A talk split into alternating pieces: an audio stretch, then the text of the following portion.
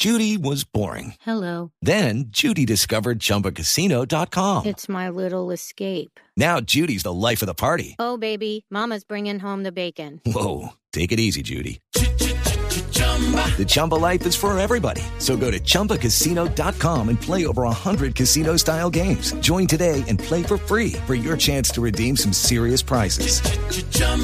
ChumbaCasino.com. No purchase necessary. Void where prohibited by law. 18 plus terms and conditions apply. See website for details. Los personajes, las historias, las anécdotas, las confesiones, las noticias, todos los temas puestos sobre la mesa. Aquí comienza Mesa Blue.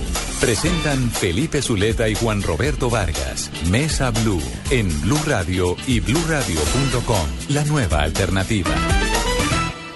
Tengan ustedes muy buenas tardes, bienvenidos a Mesa Blue, un domingo en familia. Como siempre tratamos de traerles temas variados, temas que nos interesen a todos, que van desde la política hasta lo técnico, de los temas humanos, los temas personales, todos aquellos que de alguna manera nos sirven para informarnos, para eh, eh, tener opiniones diferentes, en fin. Hoy, don Juan Roberto Vargas. Don Felipe. Buenas tardes. Muy buenas tardes, como siempre. Estamos aquí en Mesa Blue, como usted lo dice, eh, domingo de charlas. De estas charlas con personajes, como es que decimos siempre, personajes muy especiales. Sí, porque es que lo que nos ha sorprendido desde que estamos haciendo el programa hace nueve meses, Juan Roberto, es que todos nos dejan boquiabiertos, los Sí. que- porque siempre tratamos de escoger gente que nos, que nos enseñe, que nos instruya, que nos cuente cosas que desconocemos, porque uno de los problemas de los periodistas es que cre- creemos que sabemos de todo y a la final no, No sabemos, sabemos nada. de nada, sí, y este programa sí que nos ha enseñado eso, ¿no? Sí, señor. Hemos tenido Que hablamos de todo y cuando tenemos los expertos nos toca quedarnos como un callados. variopintos. Variopintos. Sí, Bueno, señor. Hoy tenemos un personaje que hemos invitado, que ha venido desde Medellín, especialmente a estar con nosotros en eh, Mesa Blue, porque maneja tal vez un tema que es fundamental para el país, porque no lo es solo para Antioquia, que es el tema de las autopistas para la prosperidad. Y mm, se trata de Federico Restrepo. Vamos a decir brevemente quién es. Fue, bueno, fue presidente de EPM, es ingeniero de la Universidad de Minas, tiene un máster, pero ha sido y fue tal vez uno de los gestores de los grandes éxitos de Sergio Fajardo en la alcaldía. Federico es quien maneja eh, y nos va a contar que todo el tema de las autopistas para la prosperidad, Federico. Buenas tardes. Gracias por haber venido primero desde Medellín. Muy amable usted porque acaba, acaba de llegar, ¿no? At- Recién aterrizado. Bueno, Felipe y Juan Roberto, pues un, un placer realmente estar aquí en, en Blue Radio mm, y un poco bien impresionado de, de- de lo que son estas instalaciones y muy agradecido, la verdad, por, por la invitación y, por supuesto, muchas eh, cordial saludo a todos los oyentes de este programa. Pues doctor Federico, arranquemos un poco explicándole a los colombianos, a la gente que pues no es de Medellín, e inclusive mucha gente de Medellín que no debe saber bien la magnitud de la obra que usted emprendió. O sea, usted trabajó con el alcalde Sergio Fajardo, el gobernador, eh, fue director de planeación, fue gerente de PM, como bien lo decía Le Felipe. tienen ganas para todas las Para empresas todas del las país. empresas grandes, no solo Cada vez que una país. empresa está buscando un presidente o alguien, eh, inmediatamente el nombre de Federico Restrepo Federico Restrepo. Posada. Pero bueno, doctor Federico, el tema de, em, estoy viendo el título, es que el título parece rimbombante, pero es que es tan, ¿cómo es que dicen los muchachos de ahora, Felipe? Es tan tenaz el proyecto que, que bien lo amerita. Autopista para la prosperidad, vía libre en el sureste.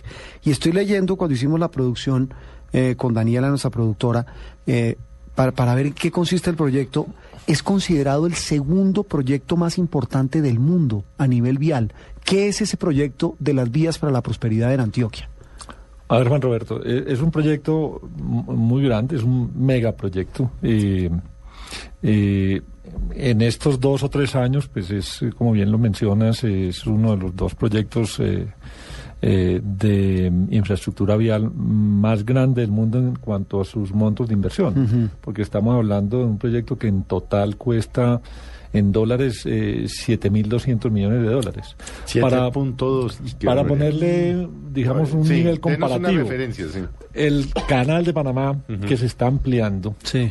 eh, cuesta 5 mil millones de dólares. O sea, este estamos hablando de casi un 50% más de lo que es el costo de inversión de la ampliación del canal de Panamá, que es un megaproyecto también de referencia a nivel mundial. O en Colombia, el proyecto hidroeléctrico más grande que se, está, se ha construido y se está construyendo eh, en Colombia es eh, Ituango. La hidroeléctrica de Ituango sí. son 2.400 megavatios. Duplica al Guavio, por ejemplo, para citarlo eh, en comparación, o a San Carlos, que hasta ahora son los proyectos más grandes que han existido en Colombia. Y es dos veces su costo de inversión. O sea, eh, en un proyecto como Ituango estamos hablando de 3.500 millones de dólares de inversión, que es un proyecto que está actualmente en construcción. Entonces eso nos, nos, nos ubica realmente de qué orden de magnitud estamos hablando de un proyecto de esta naturaleza. Ahora, eh, ¿por qué? De alguna manera, mm, porque pues es un poco el costo de, de, eh, construir un proyecto de estos en una topografía Tan como difícil. la nuestra, tan difícil como la de, la, la de los Andes. Entonces, eh, eh, pues ya en el transcurso de la charla podemos ir entrando en Sí, detalles. Yo le voy a hacer la primera pregunta de escéptico. Porque es que uno se la pasa oyendo que van a hacer. Bueno, bueno, y en el caso nuestro, de los, de los bogotanos, Uy. eso sí ha sido pues la tragedia. No, que la doble calzada Bogotá Girardot es una mierda. Perdón que se lo diga, es una mierda lo que hay. Eso ni es doble calzada ni nada, eso se robaron todo. Claro. Y así nos ha pasado. Que entonces la doble calzada Bogotá Tunja es otra mierda. O sea, es una. Entonces, obviamente el que está ahorita oyendo se va a hacer la misma pregunta. Bueno, y esto sí va a salir, y esto, porque es que uno es muy escéptico. Los antioqueños mucho menos hay que decirlo. Sí, con O eso, sea, no eso- lo eso son iba a tanto porque yo. ven las Felipe. obras, porque no roban la plata, porque tienen unos empresarios los berracos, unos dirigentes los berracos. Aquí no nos ha pasado eso. Siempre que vamos a Medellín llegamos pero, diciendo pero lo el que está oyendo, el que nos está oyendo en Barranquilla, o en Nebo, en Villavicencio, o en Cali, o incluso en Medellín, dice, ay, ya, ya llegó otro de esos burócratas a echar un carretazo. A ver, ¿Qué, garantías va, va a tener el país? Porque este es un proyecto que ahora vamos a hablar. ¿Por qué nos beneficia a todos? ¿De qué esto sale? Sí, a ver, eh, Felipe, yo creo que, que mm, tal vez eh, lo más importante y en esto hay que darle un, un crédito muy eh, grande a, a- a la Agencia Nacional de Infraestructura, a su presidente eh, Luis Fernando Andrade y por supuesto pues al gobierno del presidente Santos. Hay un cambio total en la figura del esquema de concesiones en Colombia. Explíquenlo porque, porque ese es un tema bastante técnico, pero yo a usted le doy esa explicación y la hace bastante fácil. Claro, mire, eh, es lo que llaman la cuarta generación de concesiones. Las concesiones hasta ahora, o sea, lo que correspondía a tercera generación, que era la, la última antes de esta que, que, que salió de cuarta generación, básicamente eran unos esquemas basados en, primero, eh, yo, como Estado, que soy el concedente, le doy, eh, otorgo en concesión sobre la base de unos eh, presupuestos que normalmente no se llevaban a unos niveles de detalle como se están eh, exigiendo en este momento. O sea, eran lo que se denominan ingeniería de estudios fase 1, o sea, muy preliminares, con muchas incertidumbres desde el punto de vista de la geología y de las cuestiones técnicas del proyecto como tal, y por lo general en proyectos que en el momento de construirlos, eh, mm, pues siempre valían mucho más de lo estimado y lo que fueron adjudicados. Ese era uno de los primeros puntos. El otro era que para empezarlo a hacer, pues yo le daba un anticipo, yo como concedente, como, como Estado, le daba un eh, anticipo al concesionario. Lo que pasó Eh, con los nules, que les dieron anticipos para hacer obras. Exactamente. Y de alguna manera, pues, eh, pues en, en el caso que ustedes mencionan, por ejemplo, hacían una especie de, el anticipo no necesariamente se aplicaba a esa obra, sino que era otra. Pero lo que había detrás de esto, de alguna manera, también era una falta de un incentivo positivo eh, para el proyecto como tal y era que en la medida en que eh, yo no tuviera que, no me estuviera doliendo el bolsillo tan directamente, pues yo iba un poco como en coche y si las obras se demoraban más, pues me ampliaban el Claro. contrato y no tenía, digamos, como el incentivo para hacer las cosas de acuerdo con el cronograma que, que se, se había planteado. Hoy la cuarta generación, digamos, rompe con todo ese esquema. Lo primero que, lo primero que tiene que hacer un concesionario es poner está muy basado o está basado en la ley de alianzas público-privadas aprobadas en el gobierno del presidente Santos. eh, eh, en la que el concesionario lo primero que tiene que hacer es poner el 20% del costo de la obra a la firma del contrato. Es decir, ya el, anticipo es al revés. El anticipo es al revés. Ah. O sea, dice, yo quiero ir Claro. a hacer tal cosa, pero aquí está mi 20%. Sí, primero. Y segundo, no recibe ni un solo peso de aportes del Estado, lo que se llaman vigencias futuras, o incluso de peajes, hasta que no tenga tramos operando.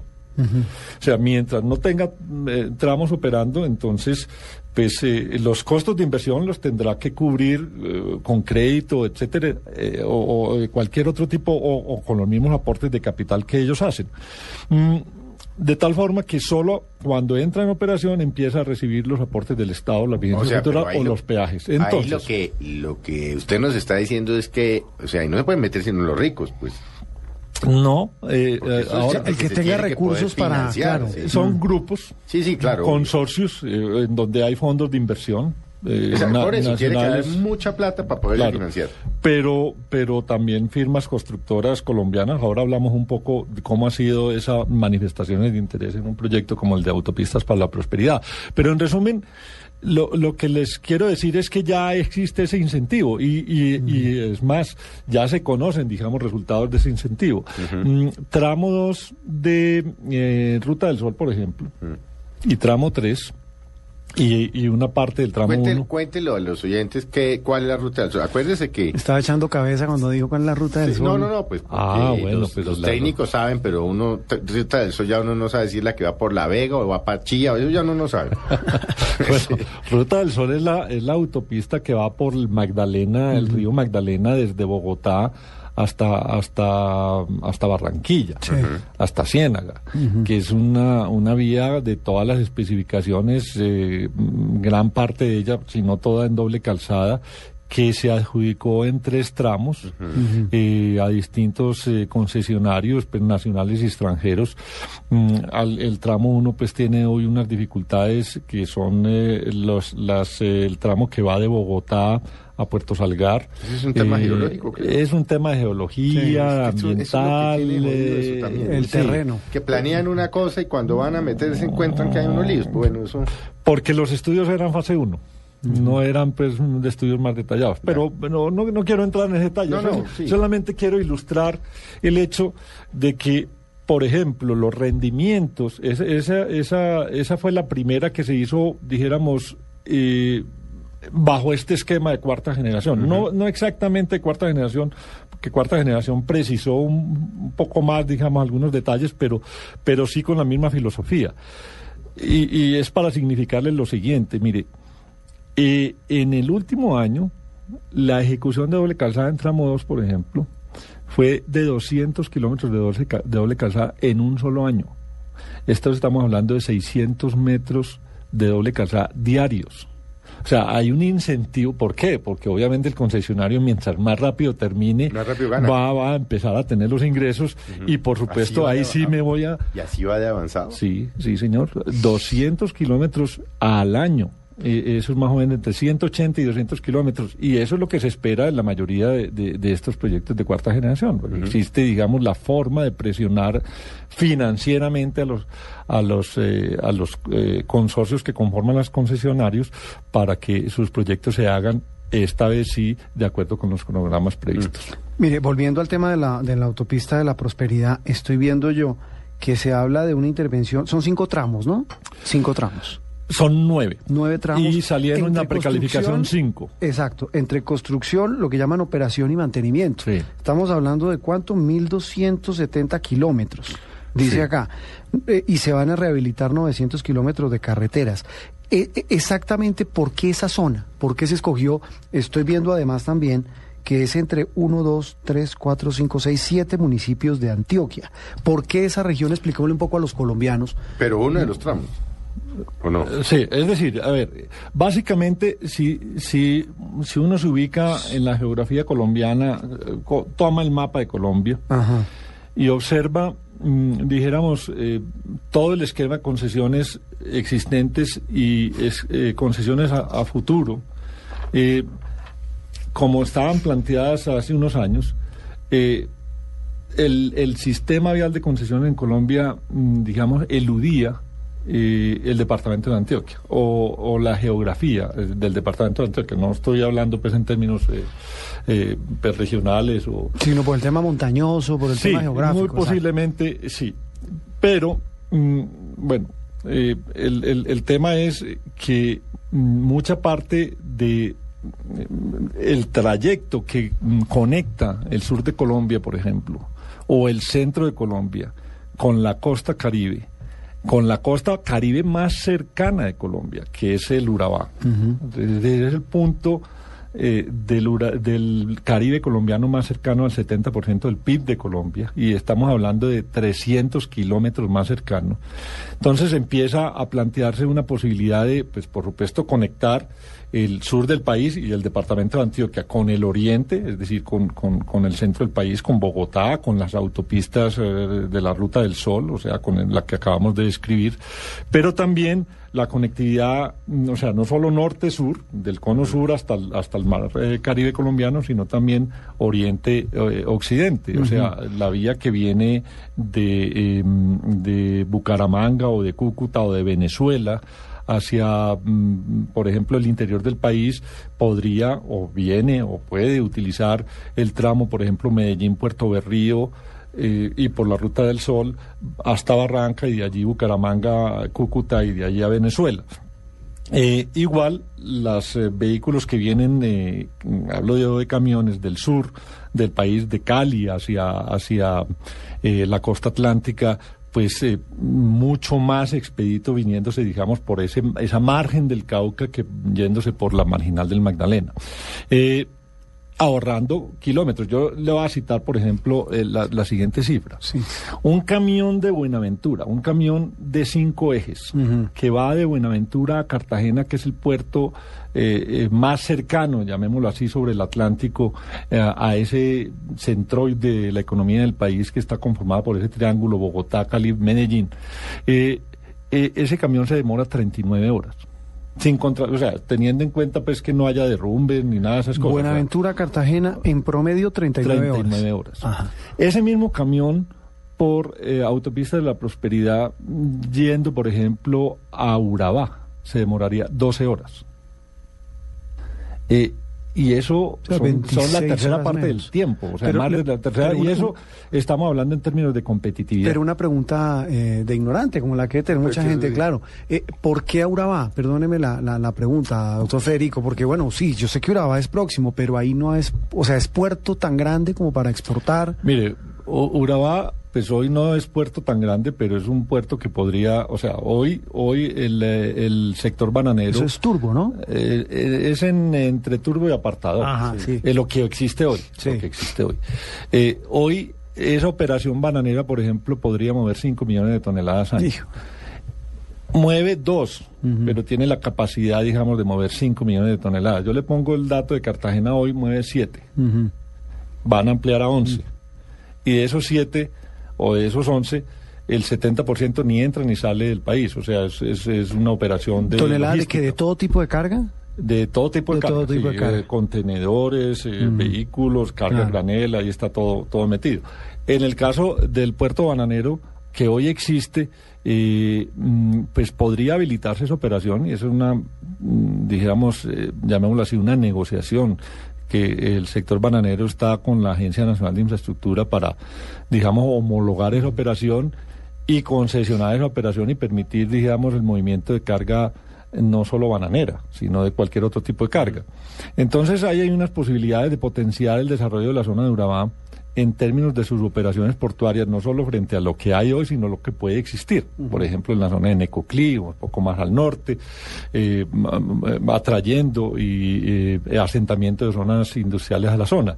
Es decir, esa es una, digamos, de las características. Ahora, no tiene que ser esa la única que eh, demanda eh, eh, la construcción de una infraestructura de esta naturaleza. Mm, lo veíamos ahora, la conectividad con el oriente, o sea, en la dirección, y también hacia el norte, por, por, eh, por Caucasia y, y tomar la ruta existente, pues, de la denominada troncal de, de, de Occidente hacia, hacia Cartagena y los puertos de, los demás puertos de la costa caribe colombiana. Eh, el otro punto es que acerca también sustancialmente a la costa caribe, sea Urabá o sea Cartagena, pues, pues por supuesto también a Medellín, pero eh, a las eh, ciudades del eje cafetero. Eh, y estamos hablando de ahorros en tiempos de conexión de más o menos eh, cinco horas. Claro. O sea, es una obra en Antioquia, pero para todo el país. Claro, lo que estoy es, viendo. es una obra que induce eh, mayor competitividad del país. Claro. Eh, eh, ¿Cómo estamos diciendo que induce mayor competitividad del país? En la disminución de los tiempos o de los de las longitudes de recorrido de, de la carga que va desde y hacia el interior del país, particularmente ese triángulo que conforma eh, esas tres las tres principales ciudades donde está concentrado pues el 70% del PIB de Colombia. O sea, hay ciudades, no se está planteando esto en ningún momento como, como, como, una- como hacerle competencia a lo que hoy existe. Es decir, es, No, es com- para complementarlo, es complementar, claro. porque si tenemos unos retos de enfrentar eh, tratados de libre comercio, pues lo primero que tenemos que hacer es disminuir los costos. Los costos de, de exportar. Un contenedor de, ca- de, de Bogotá eh, a, a Cartagena, llevarlo, transportarlo de Bogotá a Cartagena cuesta entre dos y media y tres veces más de lo que va de Cartagena a Rotterdam, por ejemplo. Y, y, y eso eh, parte es por las distancias recorridas. Eso siempre uno oye ese cuento que Sí. parecería un mito urbano, pero usted sí conoce eso. Yo la otra vez, yo no me acuerdo quién lo dijo. Es más barato traer un contenedor de Hong Kong a Vancouver, a Buenaventura, que sacarlo de Buenaventura a Bogotá. Así es. Y es un poco por el tema de la, del Estado y de las distancias de la infraestructura vial que, que- que tenemos. Yo creo que... Ahora, eh, eh, que usted conoce muy bien el tema y ahora volvemos al tema. Lo que le queda a uno claro es que el país para este tema después de cuarenta y pico, treinta y pico, yo no encuentro tratados de libre comercio, está... es- o sea, eso Estamos no biches estamos, en tema de estamos muy infraestructura. biches. Tiene que hacer la tarea, yo creo que la está haciendo, o sea, es una inversión muy grande que se viene en los próximos seis años, o sea, no estoy hablando solo de autopistas para, para la prosperidad, todo el sistema de cuarta generación de concesiones, estamos hablando de cua- 47 billones de, de- de pesos, o sea... Sí, eh, ha dicho vein- el doctor Andrade, el del... la Agencia 24 Nacional. mil millones de dólares. Sí, ha hablado de 44 billones de pesos. sí. Eso, exactamente. Y que tiene la platica. Sí, eh, sí. De hecho, hace poco el, el- el- el- el Ministerio de Hacienda pues anunció eh, la aprobación en Confis del marco fiscal Bueno, de venga, yo le hago una pregunta está que es un tema sometido. constante debate a- antes de volver Mm. a hablar ya en concreto de la, de la autopista, aunque ya nos, nos ha dado unas pistas. Sí. Hay unos problemas concretos. Uno, eh, uno los temas ambientales. Dos, las famosas consultas. Y es que aquí para hacer cualquier cosa, usted tiene que consultarle a, lo, a, a quienes se va encontrando, a las etnias, que si son eh, no sé qué, que si son indígenas y no sé qué. ¿Cómo solucionar ese tema? Antes de hablar en concreto, porque ustedes seguramente se van a encontrar etnias y no sé qué y tienen que hacer las consultas. Y lo grave, Federico, es que además, porque eso se ha vuelto, no siempre, pero en muchos casos, un negocio. Y es que ah, por aquí va a pasar la autopista no sé qué, y de repente aparecen unos grupos. ¿Cómo solucionar ese problema que es un problema de fondo? Es la queja que le oye uno a los constructores, a los ministros, al, director de la Agencia Nacional de Infraestructuras. ¿Cómo solucionar ese tema? Porque además creo que está atado a tratados internacionales. Mm. A ver, eh, mm, Felipe, hay un, o sea, en términos generales en, en- en- en Colombia, pues se viene tramitando una nueva ley de infraestructura que, mm, digamos, le apuesta a resolver en gran parte algunos de esos problemas, particularmente en lo que tiene que ver con la darle mucha más agilidad a los procesos de adquisición de predios. Es decir, se revierte un poco la figura que antes no se podía intervenir en un predio hasta tanto no se negociara, ahora es se puede intervenir dándole, por supuesto, las garantías al propietario de que va a ser, eh, eh, digamos, Debidamente expropiado. exactamente. ¿Eso Pero, está- ¿eso es pero una ley que está en trámite? sí, está en trámite. No, no es ley de la Eh, es decir, República ya hay una, una parte, digamos, eh, llamémoslo así, de la ley que en ese aspecto de los predios pues tiene unas modificaciones, que es lo que está en trámite, eh, mm, porque le habían dejado unas especies de, de bridas y era que ese tipo de, de, de, digamos de soluciones no se podría hacer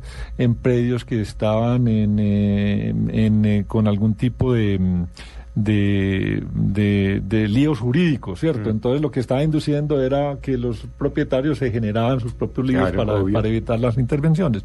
Eso se quita eh, mm, y, en, la- en esta ley y a partir del 1 de enero del 2014 pues se podrán hacer de- digamos mucho más expeditos los procesos de expropiación y, y de gestión de predios en, es- en estos proyectos. Uno. Dos, mm, se le ponen plazos perentorios también a la autoridad ambiental para, para pronunciarse sobre los temas ambientales. Es decir, o sea, sobre X, el tema de las licencias. Si usted no se exactamente, pronunció. es- sí.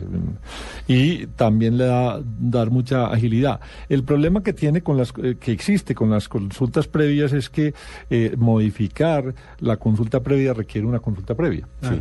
Espérese. Y, y ahí es donde está un poco como el tema, ¿no? Espérese, Federico, vamos a hacer un breve corte de comerciales, y no- porque ese es uno de los temas trascendentales, Juan Roberto. Claro. Las consultas. Eh, las famosas consultas eh, Sí, previas a cada Que hora. son buenas, pues digamos, no hay que criticarlas per se, pero Bien usadas. eso es. Y, y, bueno, ya hablaremos de eso, volvemos.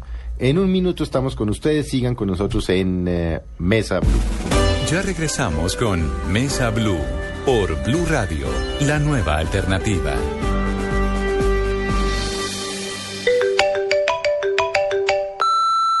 Este es el celular de Javi Fernández, el cantante del gol. En este momento, él y su equipo de trabajo se encuentran concentrados para la primera final del fútbol profesional colombiano. Si es su esposa, marque uno. Si llama del noticiero, marque dos. Si es la mamá, marque 3. Si quieres saber sobre la final Nacional Santa Fe, marque 96.9.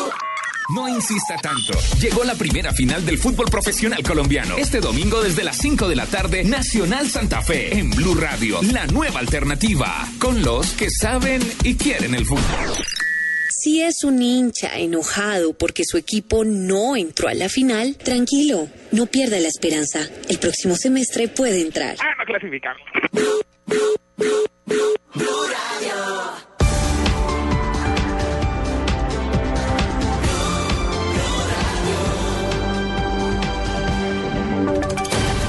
Voces y sonidos de Colombia y el mundo en Blue Radio y bluradio.com, porque la verdad es de todos.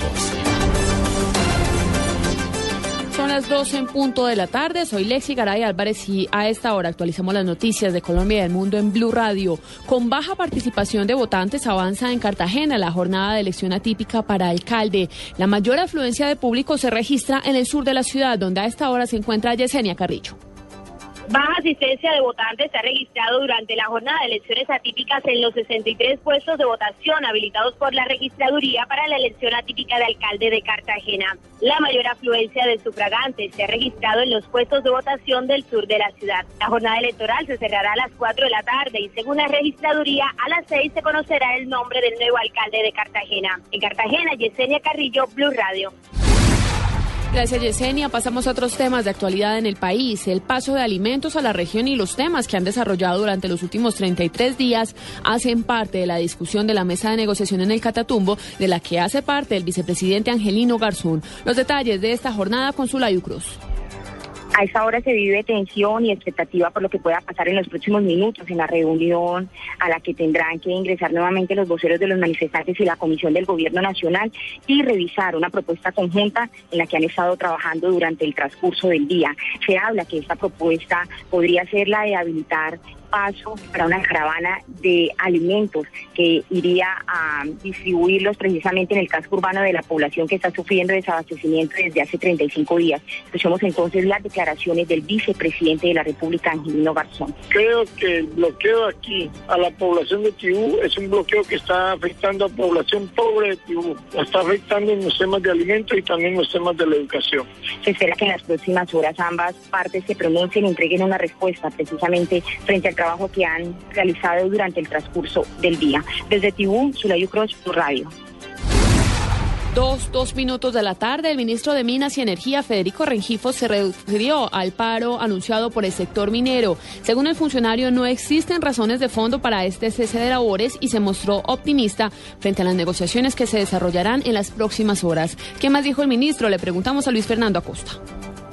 Ante el anuncio de la hora cero para el paro de actividades por parte de los mineros de Colombia a través de la Confederación Nacional Minera, el ministro de Minas y Energía, Federico Rengifo, manifestó que antes del miércoles encontrarán una solución desde el Gobierno Nacional en una mesa de diálogo con los mineros de Colombia. Así lo expresó a Blue Radio. De tal manera que yo no creo que haya unas razones de fondo que lleven a los mineros a ese paro. Nosotros Vamos a estar con ellos en Medellín y vamos a estar esta semana también conversando para entender cuáles son las alternativas. Y hemos propuesto muchas, hemos hecho muchas modificaciones que yo espero que sean entendidas. Hemos modificado la ley, hemos hecho decretos para permitir que los requisitos con los cuales se formalizaron en la, en la, anterior ley 382 puedan continuar. Hemos hecho eh, posibilidades para que las haya contratos de explotación y de formalización dentro de los que se salgan de la explotación del mercurio. El ministro Rengifo explicó que adicionalmente hay un interés común de ambas partes, tanto del gobierno nacional como de los mineros, de sentarse a debatir los temas relacionados con la minería. Me interesa mucho y le interesa mucho a los mineros sentarnos en la mesa para tener para debatir los temas, como lo hemos hecho, los temas que tienen que ver con la minería y nos interesa para poder distinguir rápidamente aquellos que temas que afectan al crimen organizado que no tienen nada que ver Luis Fernando Acosta, Blue Radio. Costas de la Unidad de Reacción y Rescate de la Armada Nacional rescataron a 19 personas de una embarcación que naufragó a 14 millas náuticas de Buenaventura. Los detalles de este operativo con María Camila Díaz.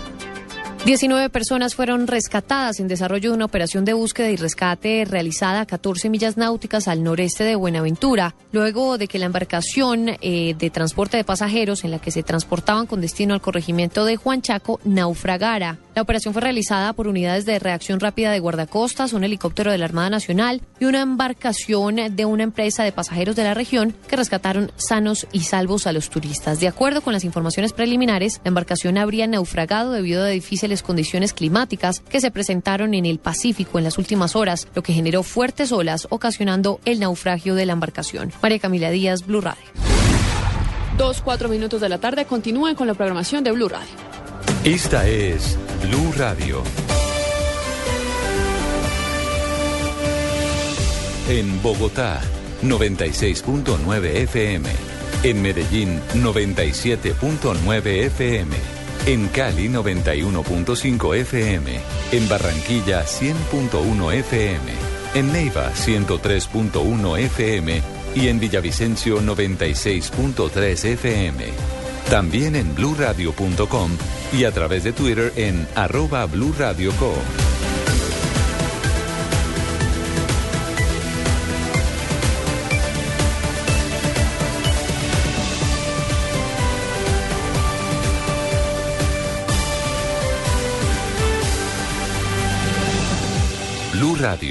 la nueva alternativa. Este domingo en Mesa Blue, Federico Restrepo, gerente del proyecto Autopistas de la Prosperidad, catalogado como el segundo plan de infraestructura más importante del mundo. En Colombia es eh, Ituango, la hidroeléctrica de Ituango, son 2.400 megavatios, duplica al Guavio, por ejemplo, para citarlo eh, en comparación o a San Carlos, que hasta ahora son los proyectos más grandes que han existido en Colombia. Este domingo en Mesa Blue. Conozca cómo va el país en desarrollo vial. Presentan Felipe Zuleta y Juan Roberto Vargas. Las famosas consultas eh, previas acá. Que son buenas, pues digamos, no hay que criticarlas per se, pero. Bien usadas. En Blue Radio y BlueRadio.com, la nueva alternativa. Estás escuchando Mesa Blue en Blue Radio y BlueRadio.com, la nueva alternativa. Nuevamente bienvenidos a Mesa Blue. Estamos hablando un tema muy interesante con Federico Restrepo, eh, gerente del megaproyecto de autopistas para la prosperidad vía libre en el surdeste, ¿no? En el, eh, sí señor. En el surdeste, ¿no? En el sureste, sí señor. Sí, bueno. bueno. Suroeste. Eh, pues, bueno, ya hemos venido Eso es hablando- suroccidente, sí, sí. Sí, sí. sí, eso, yo, ya, yo ahí ya me enredé. Ya también Bueno. me enredé. Eh, habíamos quedado en el tema de los problemas que encuentra el país para construir, un tema de licencias ambientales, que nos cuenta Federico, hay una ley que le pone plazos perentorios a la autoridad ambiental. Está obviamente el eh, tema de las consultas previas, que es un tema que nos, que es la queja constante. Entonces, ¿cómo solucionar ese tema? Y lo digo porque eh, para quienes acaban de llegar o no oyeron el, el programa eh, desde el inicio, y es que el tema de la infraestructura, y bueno, el tema minero, en fin, pero hoy estamos hablando de infraestructura, es que llegan a construir la carretera y de repente aparece una comunidad y eso hay que hacer una consulta previa y no sé qué. Cuéntenos qué, qué es lo de la consulta previa, primero para quienes no conocen qué es eso. Eh, las, las consultas previas eh, son, eh, digamos, unos mecanismos de ley que les da, mm, mm, digamos, la oportunidad a las comunidades eh, étnicas o, minorías, eh, las comunidades afro que han tenido, digamos, asentamientos as- ancestrales en, en las zonas donde eh, por donde se desarrollan proyectos de cualquier naturaleza, no solo viales, sino infraestructura, mineros, eh, hidroeléctricos, etcétera para, digamos, concertar con ellos, eh, digamos, los beneficios, compensaciones, qué tipo de efectos, qué tipo de impactos específicos puedan tener sobre, sobre sus culturas, sobre sus eh, mm, modos de vida, etcétera. Eh, digamos, la figura eh, es bien intencionada, es bien concebida. El problema es cuando se convierte... La, la eh, consulta es con quién, doctor Federico? Con las comunidades. Con las comunidades ejemplo. donde, donde Claro. digamos, afectadas por la obra. Exactamente. Ah. Por ejemplo, un caso que, que tiene uno claro, para ponerlo de ejemplo, cuando se permitía, por el parecer ya no se permite la construcción, por ejemplo, de un parque natural como el Tayrona. Si no hay una consulta con los cogis, digamos, con los indígenas de la zona, no hay construcción. Eso a lo largo y ancho del país. ¿Consulta es pedirles permiso? Es consultarles. Es, es concer- eh, es consultarles y concertar con ellos, porque en muchos casos, digamos, el tema de las consultas previas se resuelve con un tema de compensaciones. Es decir, listo, hay unas intervenciones, unos impactos sobre, sobre las comunidades, pero se compensan, digamos, con inversiones eh, sociales, educación. eh, cosas de esa naturaleza, que es un, es un asunto abierto, digamos, en un proceso de negociación. Eh, el problema es cuando esto se convierte eh, en, en un punto de interés eh, particular, llámese económico, político, de cualquier otra naturaleza. O sea, que desvirtúa un poco, y hay veces, porque se ha dado, eh, el caso de que aparecen comunidades donde no existían. ¿cierto? y es por ello que, que también el eh, Ministerio del Interior de alguna manera tiene que certificar la existencia previa de ese tipo de comunidades o no O sea, en determinar si ahí vivían de verdad. Estoy tratando de Exactamente. acordarme de algo que pasó hace poco, Federico, y es esa, que el Ministerio del Interior conceptó que no existía y cuando llegaron a hacer la obra, ah, sí. Una comunidad. Es que se van de un lado para otro porque también en muchos casos, no siempre, se ha vuelto negocio y unos tipos ahí detrás organizando los indígenas o los afro, las diferentes etnias, entonces de un lado para otro, ¡bum! Sí. ¿no? Eso es un punto que yo creo que tiene que estar eh, bien bien resuelto, mucha claridad, digamos, eh, eh, jurídica sobre el tema. Es complejo, o sea, yo, mi opinión particular es que no es una figura que deba, digamos, soslayarse, no, no, debe, no debe minimizarse, obviamente pues hay comunidades con, con derechos eh, adquiridos ancestralmente que llevan miles de años, pues que, que de un momento a otro puedan verse afectadas o desplazadas por la presencia de un proyecto de esta naturaleza. Eso es un tema que hay que ver con mucha, con mucha objetividad. Lo que hay que tener es la firmeza y la claridad, digamos, en su momento para, para establecer justamente cuándo, hasta qué punto eh, se están respetando o se están vulnerando los derechos de esas comunidades y hasta qué punto algunas de esas otras están abusando también de, de unos privilegios que le falta, digamos, alguna claridad, eh, eh, digamos, acotarlos desde el punto de vista normativo y desde el punto de vista legal para que tampoco pues el desarrollo se vaya Doctor a impedir. en el caso de las autopistas de la prosperidad, ¿con cuántas comunidades toca hacer esa consulta previa? Bueno, ¿Ya hicieron el mapa? ¿Ya tienen...? Afortunadamente lo que nosotros hemos previsto es realmente con una de ellas. ¿Por qué? Porque es que eh, mm, los trayectos, pues básicamente se hace sobre corredores existentes. O sea, no hay modificaciones sustanciales o eh, cambios, dijéramos, sustanciales en los alineamientos de las... eh, corredores existentes que puedan afectar comunidades que antes no, no tenían Ah, esas es decir, intervenciones. esto es como, como quien dice una adición Ajá. a lo que ya existe. Exactamente, De- es, digamos, es una mejorar. carreterita y que va chiquita de no sé dónde a dónde y le meten los cuatro, pero ahí está. Exactamente. Es mejorar lo que hay Son- fundamentalmente. mejorar carreteras que son eh, muchas veces trochas, otras veces Terciarias, carreteras ¿no? de 30 kilómetros por hora a poner carreteras de 80 kilómetros por hora. Ah, vea, este es un dato Eh, interesante. eh, entonces, por ejemplo, aquí nosotros hemos encontrado tal vez una comunidad eh, afrocolombiana en, la zona de remedios que, hay que hacer un proceso de concertación eh, o de consulta previa con ellos. Es básicamente, podrá haber en la zona de Urabá algunas eh, eh, también consultas previas, pero es parte justamente de lo que ya se ha ido, previendo. Es decir, primero es Ministerio del Interior dónde, dónde están antes de eh, haber generado las expectativas, porque es que las expectativas lo que inducen no, justamente esos movimientos a los que se refería Felipe ahora. Entonces, pues no vemos eh, un gran impacto, llamémoslo así, en, eh, en este tema de consultas previas en este proyecto, como si los puede haber en otros eh, en los que... en Doctor otros Federico, hablemos un poco de, de- de- de la magnitud de la obra. ¿En cuántos puentes, túneles eh, y vías se va a construir? O sea, para tener un poco la magnitud. ¿Cuántos kilómetros? de- Empecemos claro, por empecemos por kilómetros, municipios eh, afectados en el buen sentido, puentes, túneles, o sea, la, la obra va a ser mm, gigante. Megaproyecto. Megaproyecto. Juan Roberto, ha- hablemos, por ejemplo, en estos términos que, que yo creo que son bien didácticos. Lo primero es, ¿de dónde sale que el proyecto o que una vía de esta sea de 80 kilómetros por hora?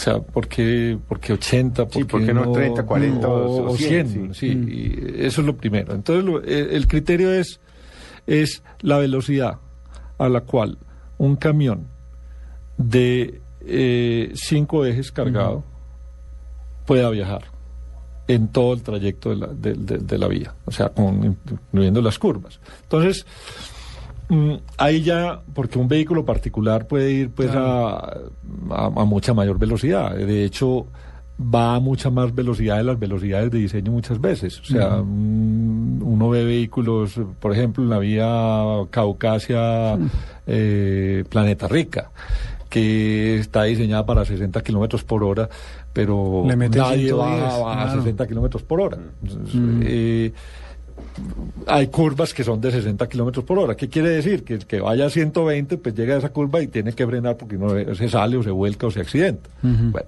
pues entonces aquí el criterio no es para esos vehículos, sino para los vehículos eh, De carga. eh, de carga. En las autopistas alemanas es para esos vehículos, entonces estamos hablando de 180, 200 kilómetros por hora de velocidad de diseño. No, aquí estos vehículos de carga en, en condiciones de montaña. Eso induce inmediatamente dos parámetros de diseño claves en, en- en- en un proyecto vial, que son la pendiente máxima, aquí, o sea, mayor pendiente de esa, pues el vehículo ya no desarrolla esa velocidad.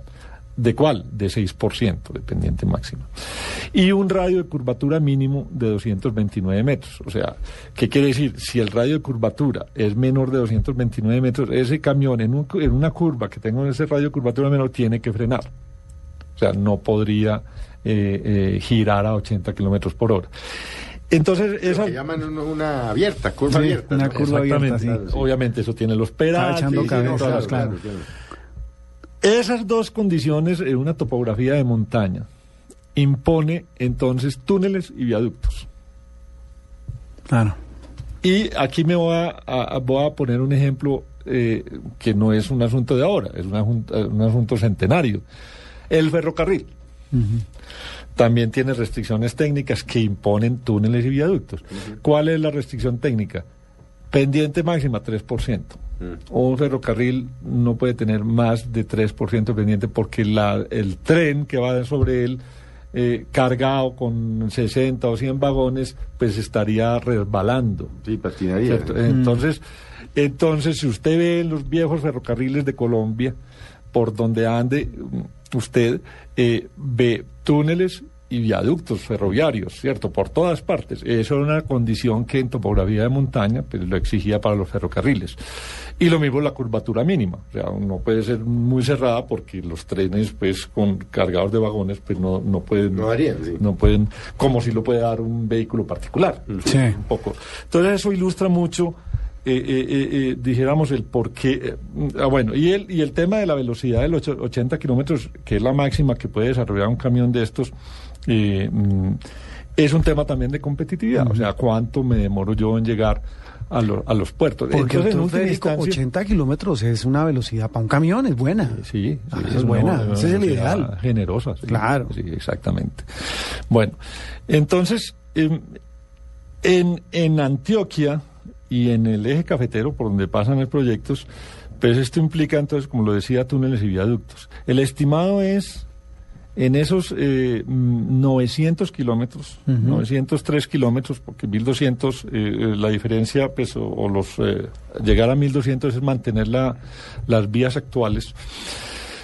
Esos 900 kilómetros eh, implican 90 kilómetros de túneles en este proyecto y 63 kilómetros de viaductos entre puentes chiquitos y puentes grandes. Eh, o sea, estamos hablando, si sumamos las dos, o sea, 90 kilómetros de túnel, el 10% de la longitud total es túnel. Y el 7% o el 6 y pico por ciento es, eh, es, eh, o 7% es eh, viaductos. Eso es lo que la hace, digamos, más costosa que un proyecto, por ejemplo, como la marginal del Magdalena, que no requiere, de requiere eso, túneles, vale la tercera parte en costo por kilómetro. ¿Cuánto vale esta obra? 7.200 millones de euros. 7.200 millones. ¿Quién la va a hacer? Bueno, esta obra se ha distribuido en nueve concesiones. Ocho de ellas son de construcción y una es operar y mantener la vía existente. Esas- pero eh, esas concesiones están en el papel, eso no ha empezado. No, eh, no ha empezado, pero ya se han definido cuáles son esos tramos que se van a Sí. concesionar. Entonces está el tramo, por ejemplo, eh, que va de mm, Ruta del Sol, Puerto Berrío, Alto Dolores, eh, Remedios, ese es uno. Otro de Remedios, Zaragoza, Caucasia. Otro que va de, digamos, de- del sur de Medellín hasta, hasta Bolombolo, en el río Cauca.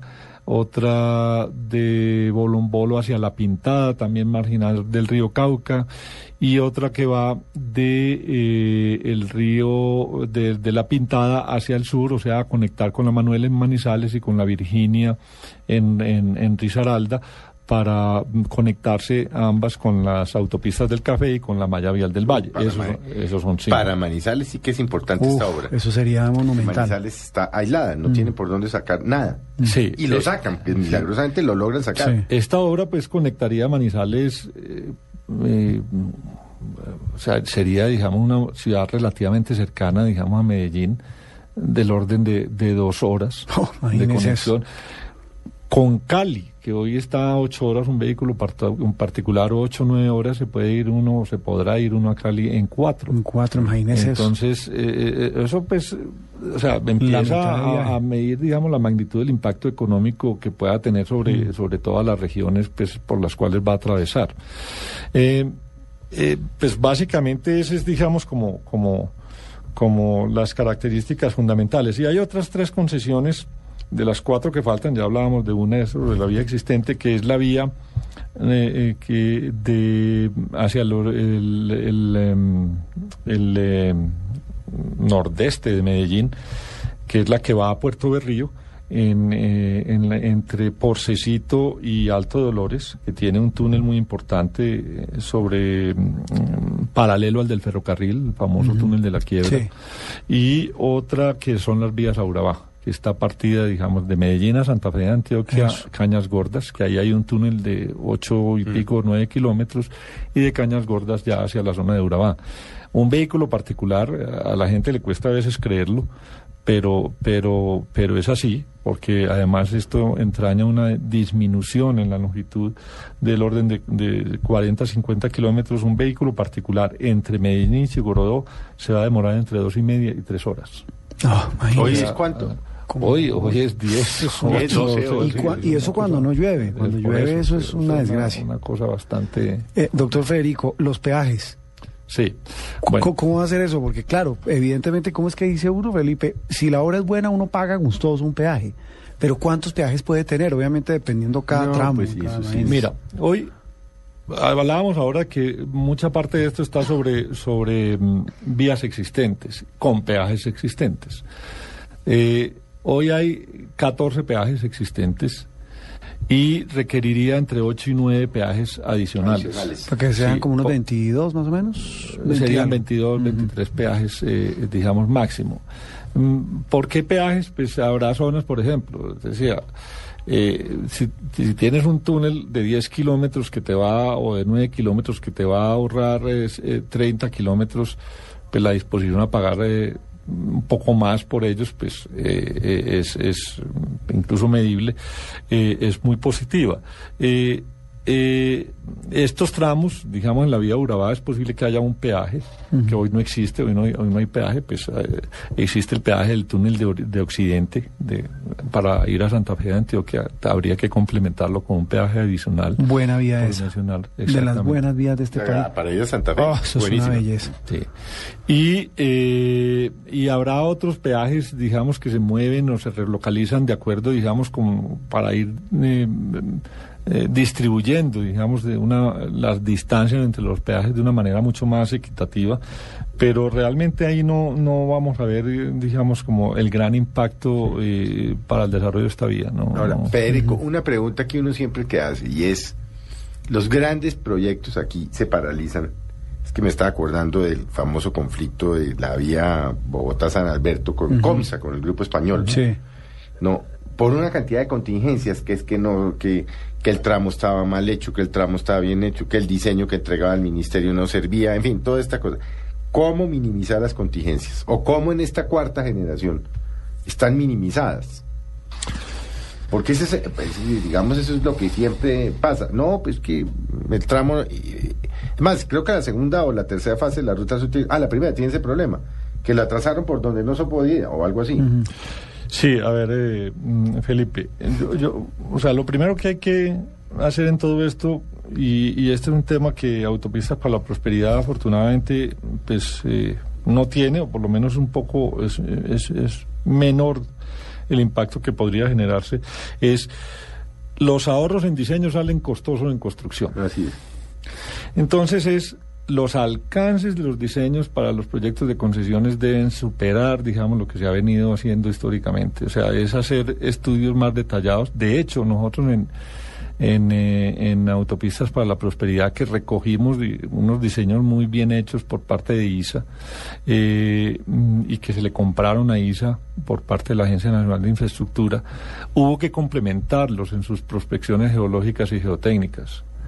Eh, para dar mucha más claridad sobre esos riesgos a los que usted alude, porque lo más, eh, digamos, complejo en un proceso de construcción es encontrarse, está haciendo un túnel en una falla geológica que no estaba contemplada, o una geología que era muy distinta a la que estaba contemplada y eso origina o genera eh, atrasos, eh, genera Pero eh, digamos sobrecostos, si, si- etcétera. Si Bueno. hacen la tarea, pues se van más a la segura. O sea, si Claro. saben a dónde van a tener que construir.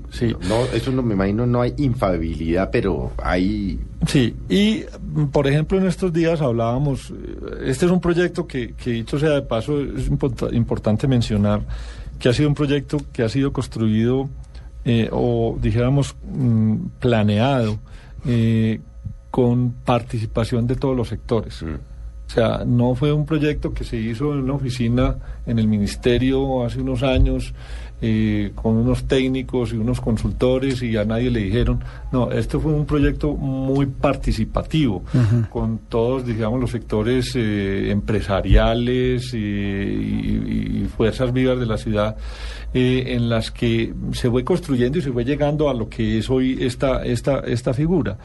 Y uno de los puntos que conversábamos en estos días, vi que vamos a transmitir eh, a la Agencia Nacional de Infraestructura, es que sería bueno de una vez de dentro de los contratos de concesión establecer, digamos, como una especie de panel de expertos eh, eh, acordados entre concedente y concesionario, este es entre ANI y concesionarios, para, digamos, no, no como árbitros para dirimir conflictos, sino para resolver problemas y contingencias que se vayan presentando en, la, en la construcción.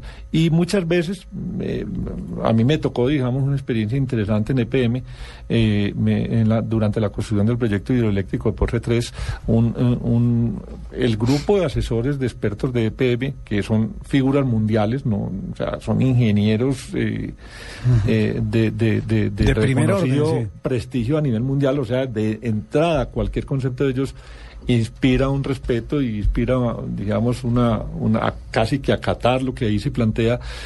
Contingencias que se presentan durante la construcción, pues se fueron resolviendo de una manera muy, muy ágil y muy, y muy expedita eh, para impedir que los proyectos se, se, se, se atrasen. El proyecto Porsche 3 se entregó tres meses antes de lo previsto, por ejemplo. Cuando un proyecto está bien diseñado, bien concebido en todas sus etapas, eh, se entregó dentro del presupuesto y dentro del plazo, y estamos hablando de cinco años de construcción. Mm, Dos o tres meses de, de adelanto. a Y en este caso sería es un comité, sí, entre el concesionario y el concedente. O sea, lío que haya lo solucionan ustedes cinco. Y meterlo en el contrato. Y meterlo, decir, o sea, no, nada que tribunal, pero no, que no eso, no, nada, y que vamos a definir que, que no sé qué, que si en la Cámara de Comercio de Bogotá o, No, no, o ir a Panamá o en un tribunal de arbitramiento de no sé dónde. No, es eso podría ahorrar muchos eh, problemas, digamos, durante la fase de construcción, fundamentalmente, de un proceso de estos. Mire, doctor Federico, el, eh, este tipo de proyectos se lo inventaron ustedes en Antioquia. Eh, en- se lo pregunto porque, como bien dice Felipe, pues ha habido modelos en diferentes partes del país, pero esta, ¿cómo se llama? Concesión de cuarta generación, digamos, es modelo inicial, es eh, el primer experimento con este tipo de concesión, con este modelo. No. Y, y la otra pregunta es, ¿cómo hacer para replicar este tipo de modelos que se ve que funcionan, Felipe? Sí, entonces, Es que- es que- la es que- legislación. es la- es- funcionan. ¿Cómo hacer para replicarlo en un país que necesita tantas vías como decía Felipe? A ver, Roberto, el- el- el- este modelo cuarta generación es, es una propuesta de la administración del presidente Santos. Es decir, eh, solo que al proyecto de autopistas de la prosperidad que venía consiguiéndose desde antes, pues se le aplica un poco o, o en todo, digamos, esta, esta, este modelo, que Sí. está amparado en la ley de APP. O sea, el esquema, el esquema de cuarta generación fue desarrollado por... Alianzas público-privadas. Sí. Eso, por el gobierno del presidente Santos mm, una participación en su concepción, Sí. en su eh, eh, idealización de, ya lo mencionábamos ahora, de Luis Fernando Andrade, de la, eh, presidente de la Agencia Nacional de Infraestructura, y que de alguna manera recoge experiencias exitosas similares eh, de Chile, de México, de la India. Eh, no es pues sacado de- de- de- de- del sombrero. sombrero, sí. Ah, Es esa era una- la- es basada en, en experiencia, digamos, de otros países eh, exitosa, obviamente, eh, pues aplicado a lo que es pues, la normativa de la legislación en Colombia. ¿Por qué en Colombia es tan complicado que determine un proyecto?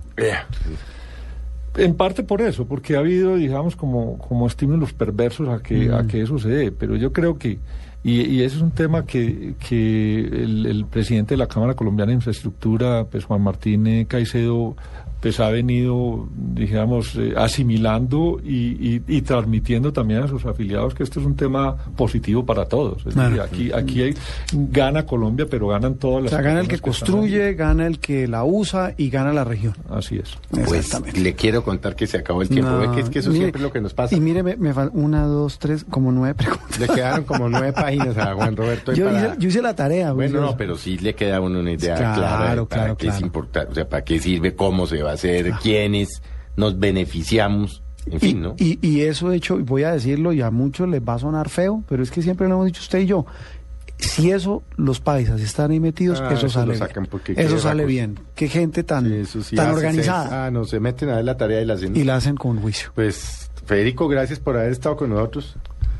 Bueno, Felipe y Juan Roberto, pues muchas ¿Para gracias cuándo, por la invitación. última pregunta, Ra, ¿para cuándo es que se supone que está todo esto listo? Para Mire. que no le preguntamos nunca para qué año. Eh, Sí, mire, ¿Verdad, no? eh, mire, Sí. estos, estas nueve concesiones deben estar totalmente adjudicadas ya, eh, Sí. eh, contratadas en concesión en mayo del año 2014. Sí.